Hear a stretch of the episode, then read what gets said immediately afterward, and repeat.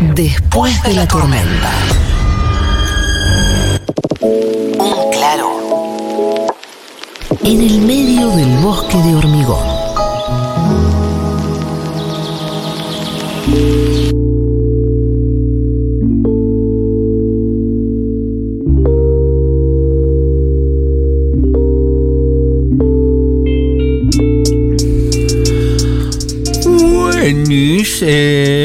Como todos los meses tenemos nuestra columna especializada en diversidad y discapacidades eh, a cargo de Andrea Gracia, nuestra columnista estrella.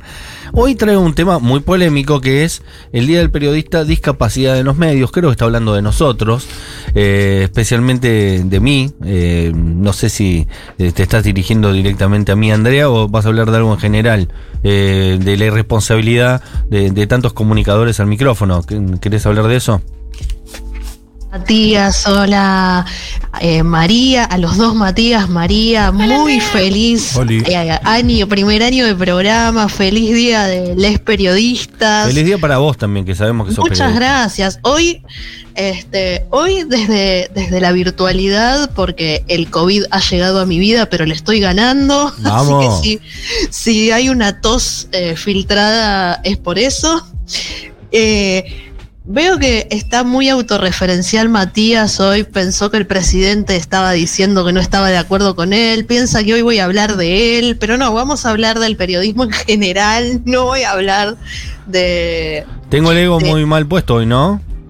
Eh, no, bueno, pero tal vez es por el primer año de programa. Claro. Debe Es por eso, es por eso, es totalmente por eso. Seguramente y está muy bien, está muy bien, hay que Pero permitirse para Alberto no habló de mí. Mm, yo diría que no, pero bueno, no sé. Nosotros tenemos Obviamente.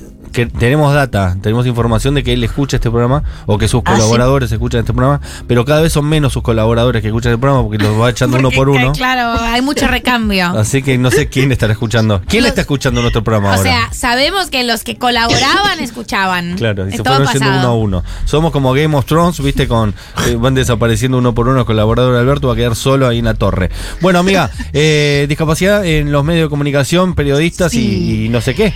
Contanos. Y bueno, yo lo primero que quiero eh, en principio es preguntarles a ustedes si recuerdan alguna alguna nota periodística donde se haya hablado de personas con discapacidad, no vale decir este programa.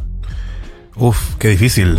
Igual, mira qué buen programa que hacemos, que tenemos una columna de discapacidad. Somos eh, Sí, la, y, que la feliz empezó, y que empezó con una entrevista sobre, sobre los juegos de mesa este, adaptados para personas con discapacidad. Exacto. Y lo bueno, y ahí sí voy a hablar eh, de este programa, es que en, en ningún momento en esa nota eh, incurrieron en ninguna de las cosas que, que voy a comentar ahora. Eh, porque yo no sé si ustedes percibieron alguna vez. Yo me acuerdo de, de algo, Andrea, ahora que lo mencionás. Había un participante de Bailando por un Sueño que era español, que había venido con su lazarillo, que era una Sí. persona con Ah, discapacidad sí. visual que bailaba. Serafín se llamaba. Serafín, ahí tenés. Y creo que fue la única vez que vi eh, algo medianamente bien tratado en los medios y casi porque el ese era muy bueno haciéndolo.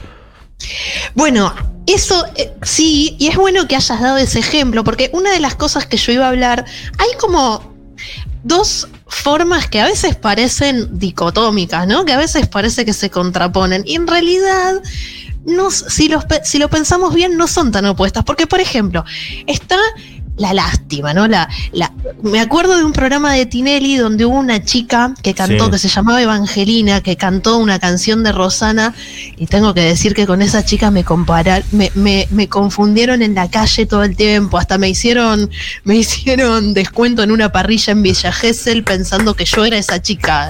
este, y vos no aclaraste nada, vos dijiste sí soy esa, haceme el no, descuento. claro, lo que pasa es que si me hacían cantar se daban cuenta el toque que yo no era, pero, eh, Claro. pero más allá de eso, digo, ahí por ejemplo pasó algo que fue que la chica cuando cantó era una chica que en ese momento tenía 13 años, eh, Tinelli lloró al aire. Y. Entonces ahí es cuando nos preguntamos, ¿por qué?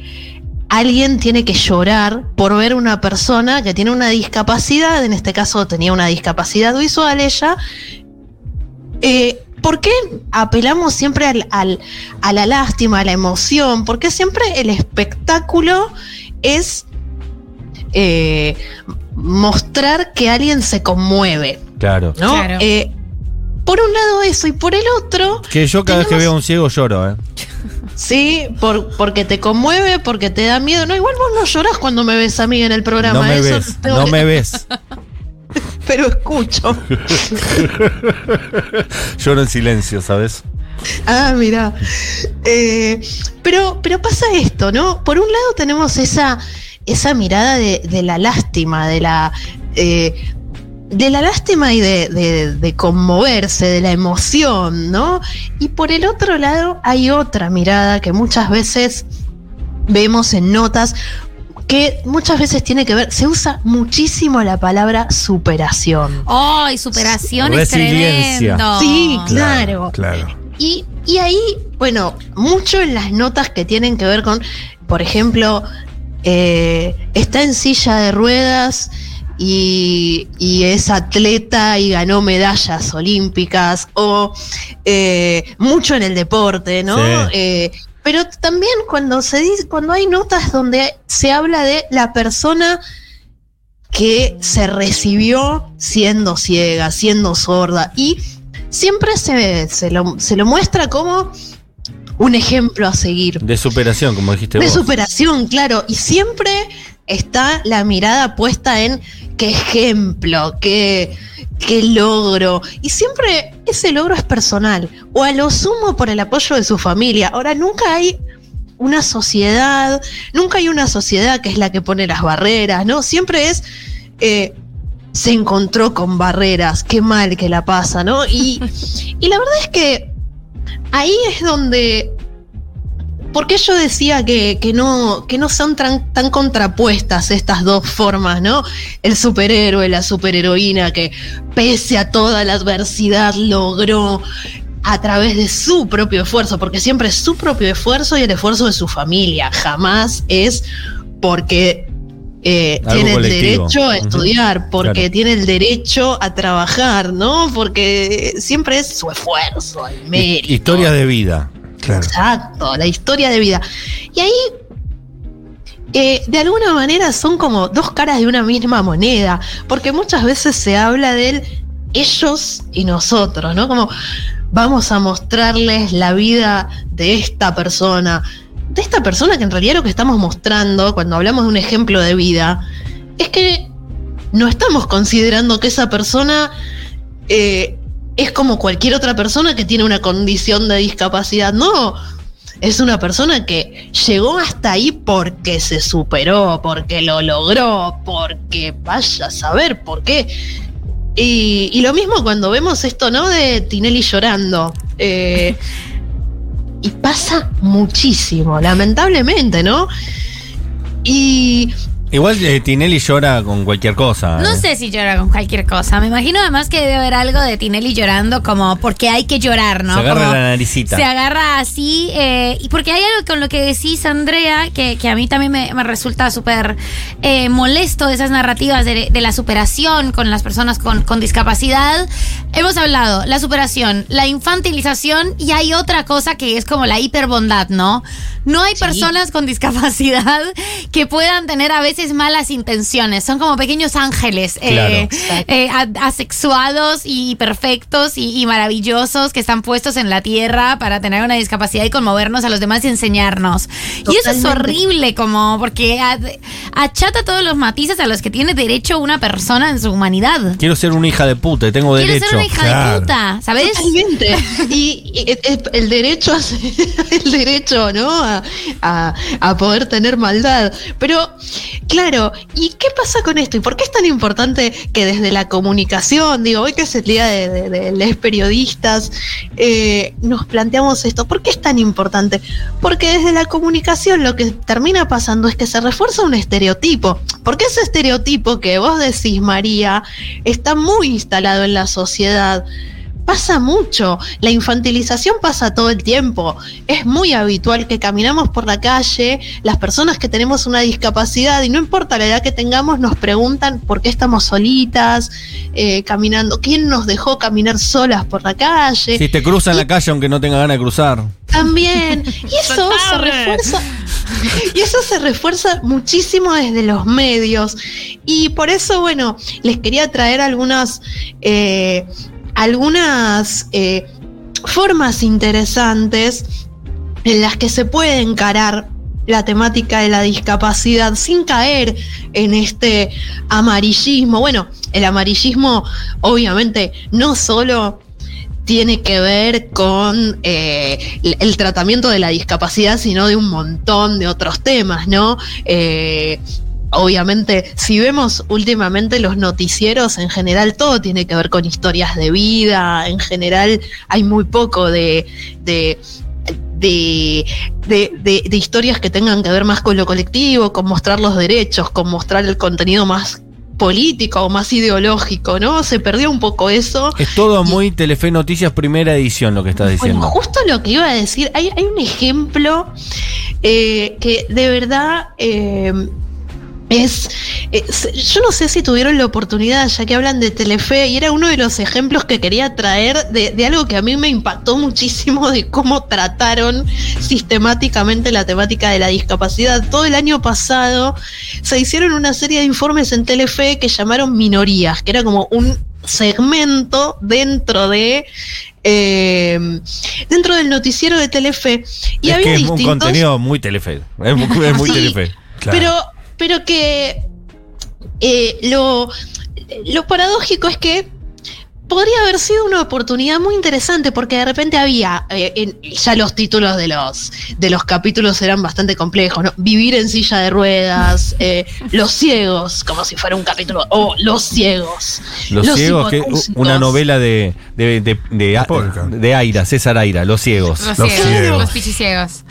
Y, y la verdad es que yo creo que eh, muchas veces lo- la discapacidad no es solo eh, cómo, eh, cómo nos paramos ante la temática, sino qué historias elegimos contar. Y la mayoría de las historias, había una, por ejemplo, de madres de chicos especiales. Eran mamás de chicos que tenían alguna discapacidad. Otra vez esto de lo especial, ¿no? Madres de superhéroes. Claro, y, y siempre estaban cargadas de, de- de una emotividad. eh, yo tenía un, un fragmentito, no sé si. Sí, si sí, lo tenemos, lo tenemos. Andrea. Quiero, eh, en este Es de los Andrea Gracia, eh, no sé si la presentamos, Andrea Gracia, que es nuestra columnista de eh, temas de discapacidad e inclusión, y tenemos el audio. ¿Lo compartimos, Eh, Andrea? Este es un audio de, de- Sí. que quiero presentar primero, Dale. de que se- es como eh, en el informe este de los ciegos, yo quiero que escuchen cómo termina el informe, donde hay una serie de situaciones muy complejas, personas que hablan de discriminación, nunca personas hablando de cómo se incluyeron en el trabajo, de los derechos que tienen. eh, y quiero que escuchen a los dos conductores, a la conductora y el conductor del noticiero. Es muy cortito. eh, y, y charlar un poquito después sobre qué les pasa, qué, qué- qué les pasó con esto que, que van a escuchar ahora. Dale. es escucharlos y verlos. Desde lo mínimo, ¿sí? que tiene que ver con la- las veredas hoy tienen obstáculos que para ellos son una real complicación, hasta lo máximo y doloroso que significa la discriminación lisa y Lisa pura. y Jan, estaba pensando que a ellos les tocó el infortunio de perder la vista celeste, pero ¿cuántas veces los ciegos somos los otros? ¡No! Somos nosotros que creemos que vemos. Claro. Como el que le pega a un chico ciego porque no ve, Sí. o como el que ¿Quién le tira a un unas monedas para tal vez deshacerse del problema, o el que simplemente Cristina por Pérez, miedo a a comprender ciegos. no trata No, bueno, de ser ahí, un poco más realidad, humano. Esto tenía no- que ver con una Tremendo. historia entre Tipo- varias que se habían contado. Pero Bueno, ¿para quién le una- pega a los chicos? No, Videla, Videla dijo, no, mi límite es pegarle a los chicos La- ciegos. la gente no es tan había una cruel como persona que Cristina había Pérez. contado que había sufrido maltrato psicológico, pero digo, más allá de eso, Los ciegos Quería- somos nosotros. ¡No! Quería, quería un poco referirme a esto de, primero, esto de escucharlos a ellos. Lo- nosotros y ellos. A ver, es que en realidad las personas con discapacidad somos parte de una misma sociedad. Entonces, si el mensaje va a ser nosotros somos los que no vemos, como algo negativo. ¿Se acuerdan que en el primer programa hablamos de la discapacidad como insulto? Sí. eh, tratar de no usar este tipo de lugares comunes donde hablamos del ciego que no puede ver, eh, el ciego que no quiere ver, eh, la realidad. O, por ejemplo, hablamos muchas veces, y hay muchos y muchas periodistas que cuando quieren criticar algún político, algún dirigente, algún gobernante, se refiere a autista, a- habla de la persona como autista, se habla mucho de, de- de problemas de salud mental. eh, Canosa es una fiel abonada, ¿no? A este tipo de, de, No le de- de uso nada, de la discapacidad como insulto. Y digo, pero también un poco cuando yo decía esto de pensar qué historias contar, porque cuando Cristina Pérez dice, tuvieron el infortunio de perder la vista, ¿no? Y Oh, qué yo digo, engolado.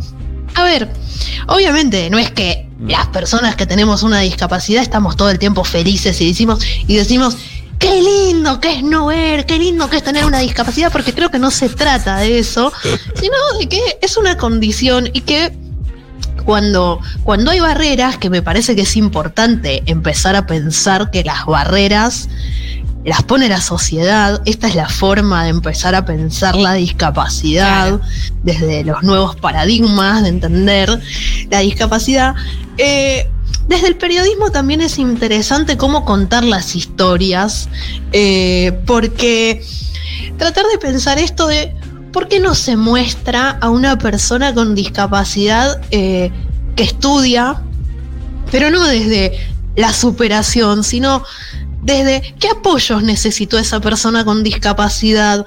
Eh, la persona con discapacidad en su trabajo se pudo incluir, qué apoyos necesitó, cómo es eh, la vida cotidiana de esa persona incluida. Eh, ¿Qué barreras tiene? ¿Por qué las tiene? Pero ¿qué apoyos tuvo? Porque en general se suele, claro, tal vez porque alguien me puede decir, eso no vende. Bueno, pero si vamos a hablar de hacer periodismo, tal vez lo interesante es no pensar en términos de lo que, de lo que vende y por eso está buenísimo poder hablar en, en esta radio que justamente no piensa en esos términos, ¿no? Claro, eh, cambiar ese, ese paradigma eh, de la lástima. La palabra es lástima. Lástima como a es nadie, dijo Lástima a nadie, maestro. Dijo eh, y es una, una, una- un tono lastimero, eh, totalmente marketinero, como dice Andrea. Y también otra cosa que, que es muy importante, y con esto eh, para te, te lo doy, un término que seguramente te va a gustar, Andrea, que inventó un director de cine colombiano, eh, porque decía que muchos documentalistas iban a Colombia a hacer porno miseria.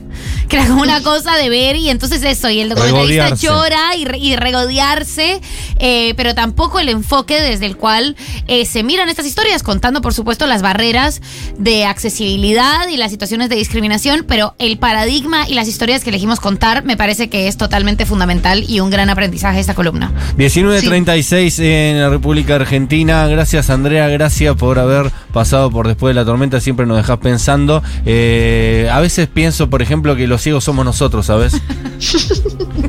Bueno, no, muchas gracias a ustedes. Eh, sigan disfrutando del festejo, lo sigo escuchando por acá y nos veremos el próximo mes. Nos vemos el próximo mes. Eh, te mandamos un beso grande. Esperemos que te recuperes de el cobicho y que tengas un buen día del periodista. Muchísimas gracias, igualmente. De la periodista, en el caso puntual tuyo. Eh, nos mandamos un beso mutuamente y esperamos a Félix Buenaventura, que está ahí en la puerta y está entrando. Lo veo ingresando a los estudios eh, Gabriela Borrelli de Futurock. En un ratito conversaremos acerca de improvisación y una fecha que Mati Rosu se las trae, ¿eh? Sí, claro, improbablemente 22 y sobre todo comedia.